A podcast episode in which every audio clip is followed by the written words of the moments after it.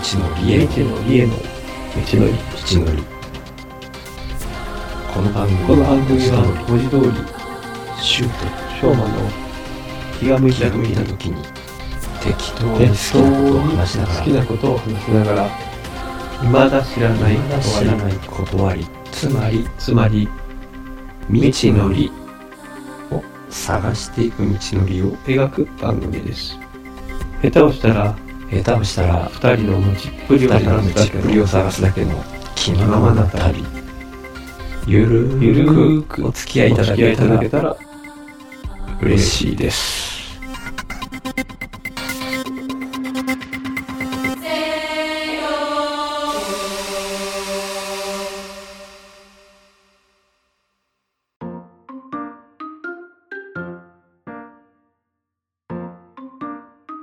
前回からの続き持っておいたら、えっ、と、全部、全部その、例えば、物の温度が減っていくっていうのは、エネルギーが高い方から低い方にこう流れていく。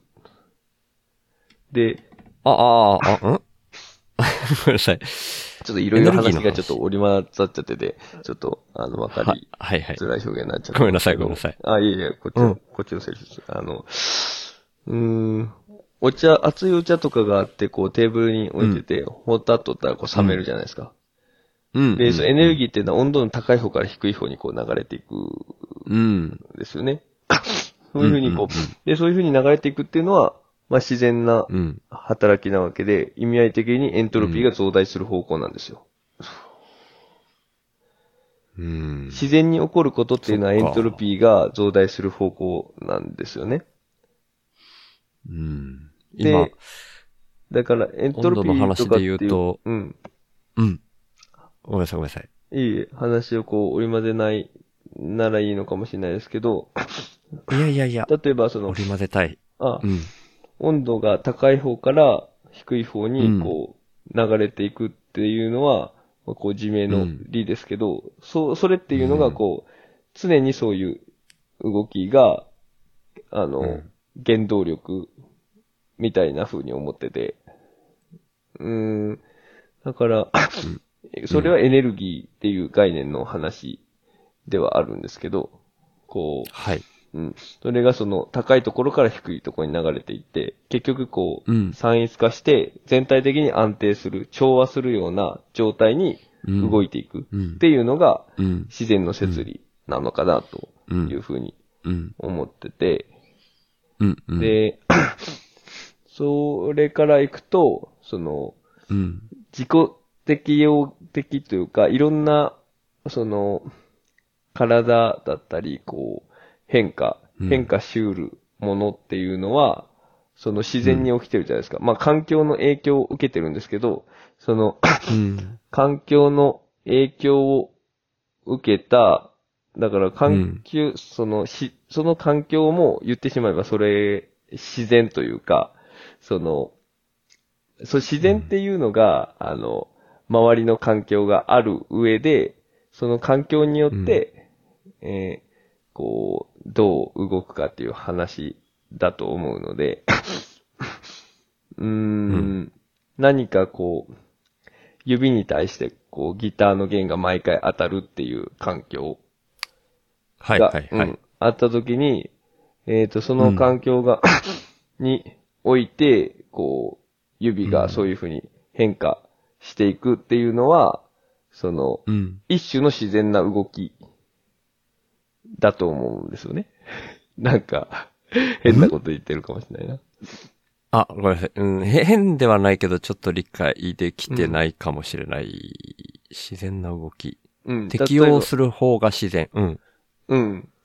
あの、自然、それがこの世界でいう自然な動きだから、あの、うん。あの、それが人間には適応してるように見えるというか、その、うーん。うーんうん。エネルギー的に考えたときに、その、弦の特に毎回毎回そういう環境を受けてて、あの、うん硬いのが押さ、押さえつけられるっていう環境を 受けてて、その、うん。それ自身でこうエネルギーを、圧力っていうエネルギーを受けてますね。圧力はまあ、力ですけど、うんうんまあ結局、ああの、エネルギーが伝達されて指側に行ってるわけなんですけど、うん、で、そういうのがこうあった時に、そういううん。中、指の表面とか中での、そういう、うエネルギーの処理に対して、ここの表面が硬く変質していった方が、その、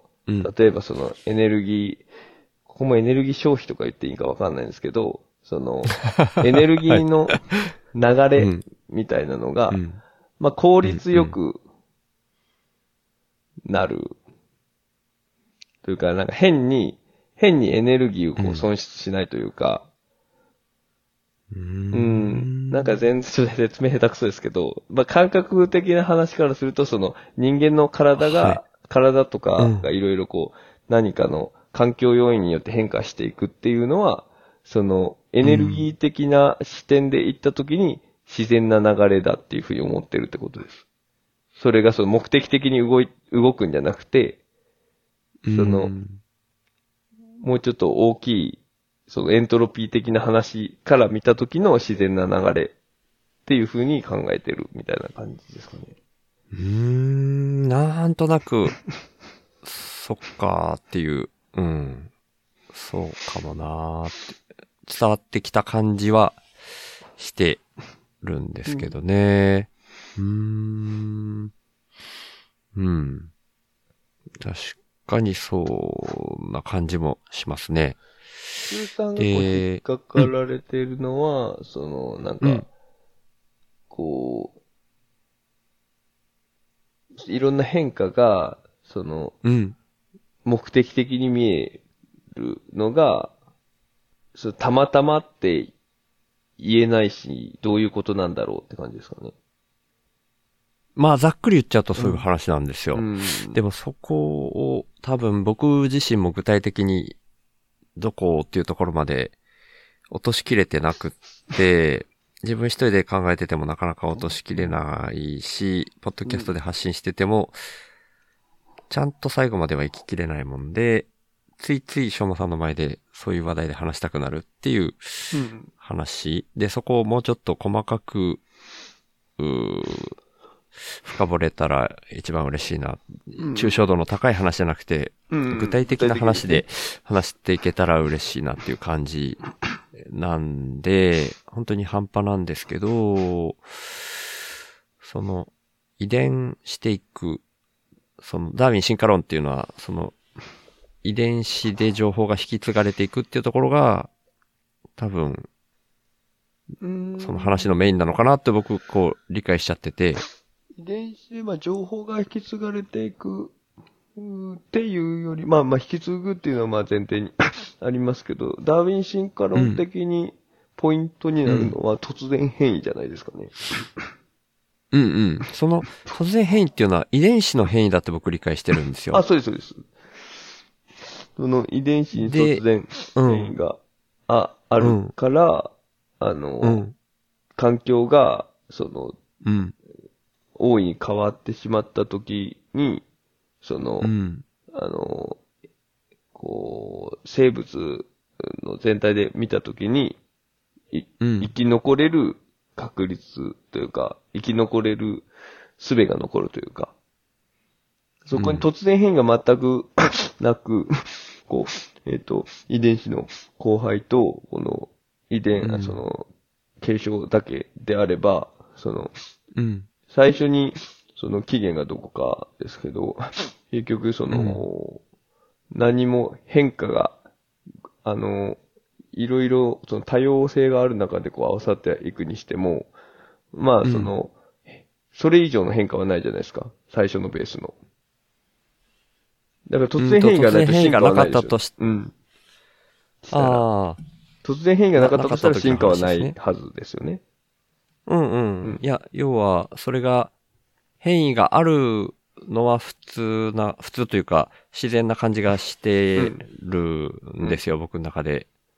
だから、ダーウィン進化論って、まあ、究極はわかんないのかもしれないけど、多分合ってるんだろうな、みたいに僕考えてるんですけど、うんその意味で、遺伝子が突然変異なんかそりゃ、エラーが起こることもあるよね、みたいなうん感じで変異するっていうのは不思えっ、と、不思議じゃないというか、自然な感じがしていて、だから、そこの遺伝子の変異の話を進化論、ダーウィン進化論ではメインで扱ってんのかなっていううん。感覚があって、で、ただその遺伝子に対する僕の理解がさっき言ったみたいに、設計図的なものになっているっていうあたりが、まだちょっとこう理解が浅いなって僕は思っていて、そう、うん、その設計図みたいなもんだっていうのもなんかでたぶ多分聞いたとか YouTube レベルうん。とか人から聞いたとかそんなレベルの話なんですけど、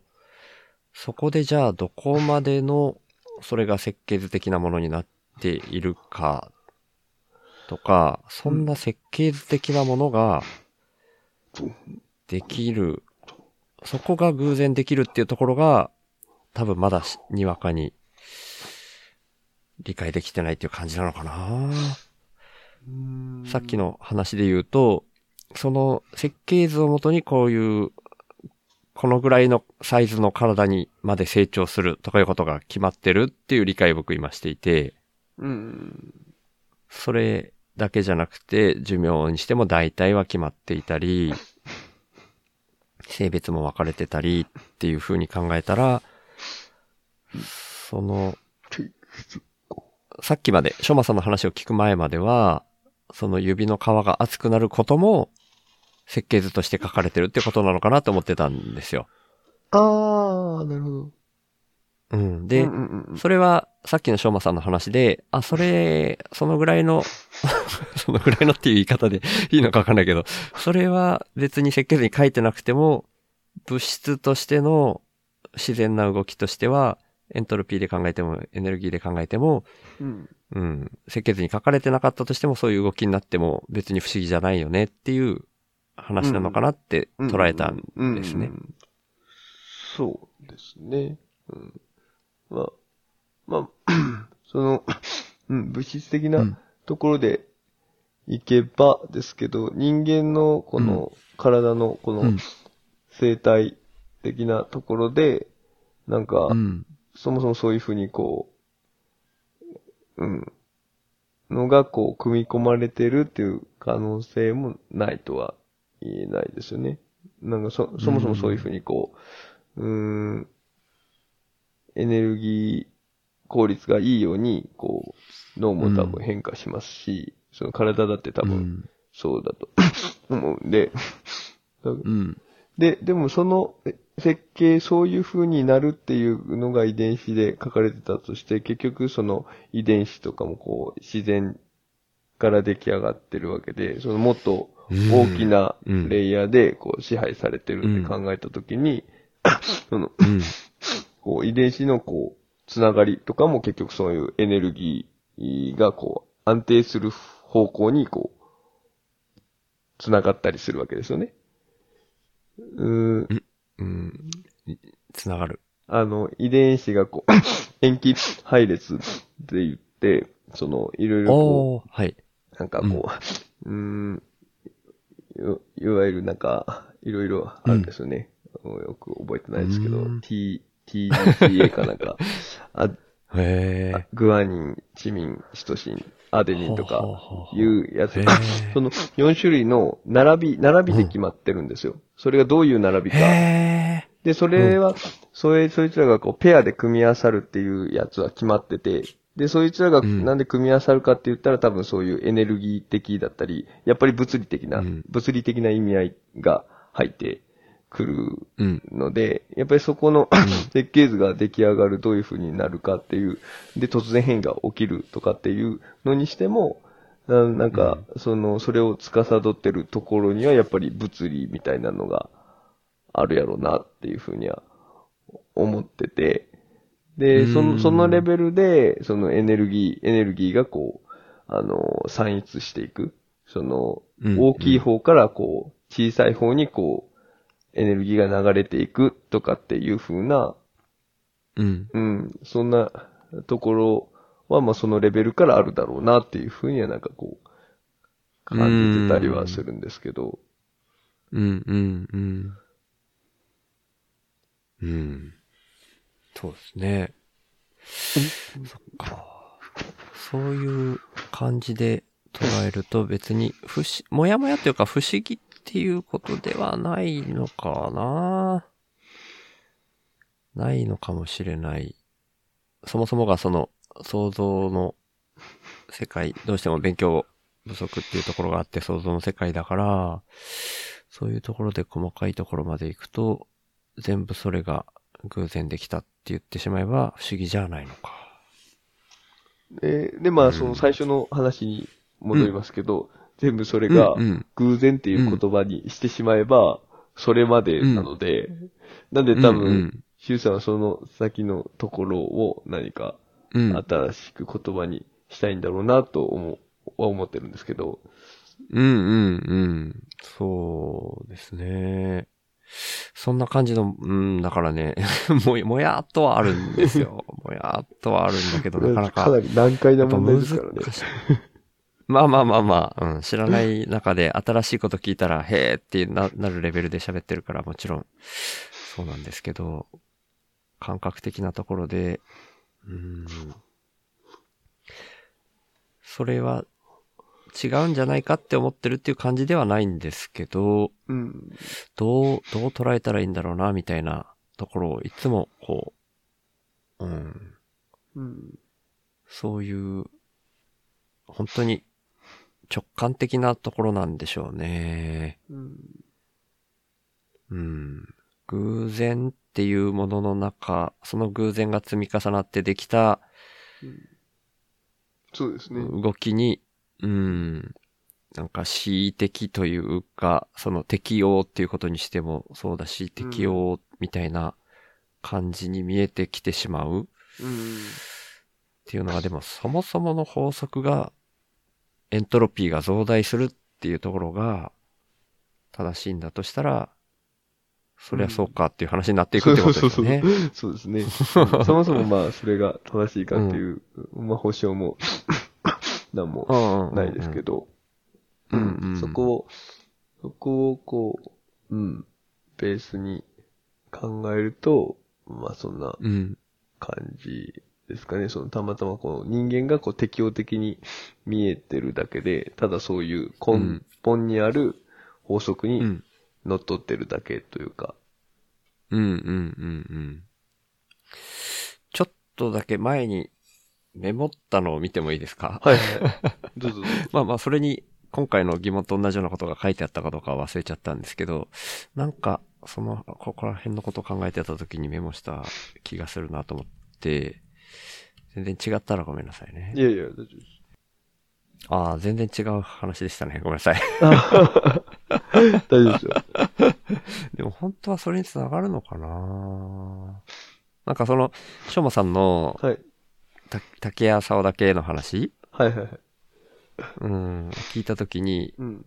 なんか、同じものであっても、見てるものが違うっていうような話って、ちょいちょい聞くなと思って、それも、そういう、ね、同じ音を聞いてるわけじゃないですか。竹谷沢だけっていう。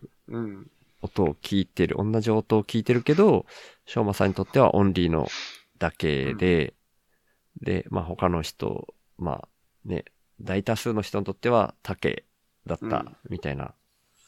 話があって、うん。うん。そういう認識が違うっていうような話？あ、でもこれは当たり前の話だな認識ってそれぞれ違うよね、みたいなうん。話。なんか、赤っていうものを、これが赤ってみんな言ってるけど、自分の見てる赤と他の人が見てる赤がうん、本当に同じなのかどうかって、うん。究極的には絶対に確認しようがないんだっうん。ていう話とも通じるのかなとか思ったり、ですね。なんかうん。なんかそんな話から広げていったら面白いのかなと思ってたっていうメモでした。ごめんなさい。うん。そうほら、それ、く書いてるときはでも。そういう、進化論のこととかも考えてたような気がするんだよなうん、色の話で言うと最近、せんちゃんだったかな、うんツイッターでこう、上げられてて、その、はい金金と白に見えるか、青と黒に見えるかみたいな。ああ、あれ、あれそうですよ金とね。白にしか見れないんですよね。で、うち息子は金と白で、うんで、妻は青と黒で、へえ。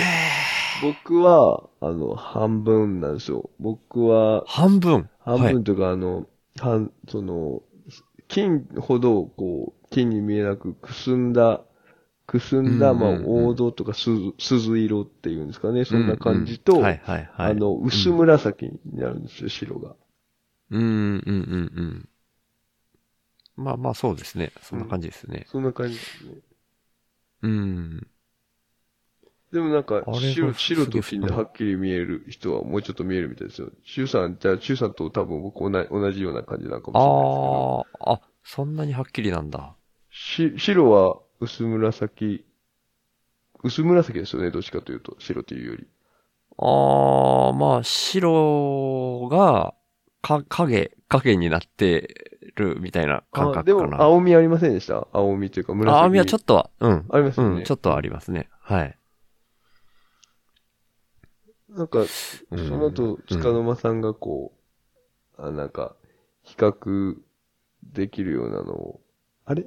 あれはツイッターかなわかんないけど。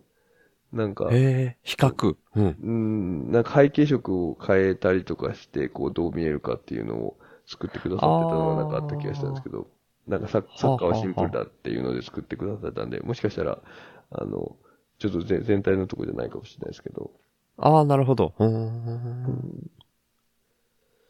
うん、まあ、あれにしてもですね、やっぱ、うん。人間それぞれ個体でもこの補正の仕方が違うというか、うん。うん、そうですね。うん。それぞれ多様性があるからですね、やっぱうん。うんまあちょっと、あんまりまとまる話じゃないのかもしれないですけど、うん雑多に話して、はい。全然違う話かもしれない。話していっちゃっていいですか？はいはい、どうぞどうぞ。だ、だいぶ前ですけど、しょうまさんがアレクサに、はいはいはいはい。こう、怒るいか、いか、あれ、うんお、お、おこ、怒りみたいなのが湧いちゃって不思議だったみたいな話。うん。で、あれの時に僕、なんかこう、怖い相手の、怖いお兄ちゃんとかおじちゃん相手だったら。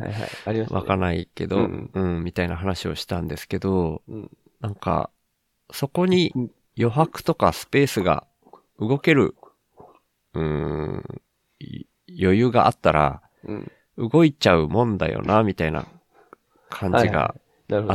って、うん。そこにも怒りの話も通じるなと思ってて。それも実際物質の動きと感情？あ、面白い。面白いですね、まその話。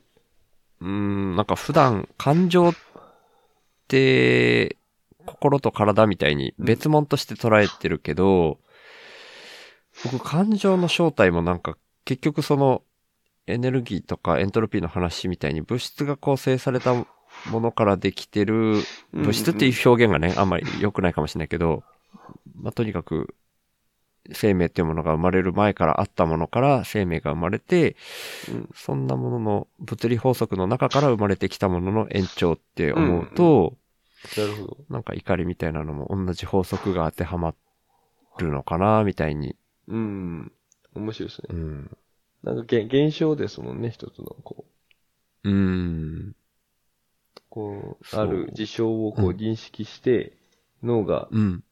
処理したときに、うん。何らかのそういう信号だったりをうん。出して、そういうこう、で、実際体感覚があるわけじゃないですか。はい。うん。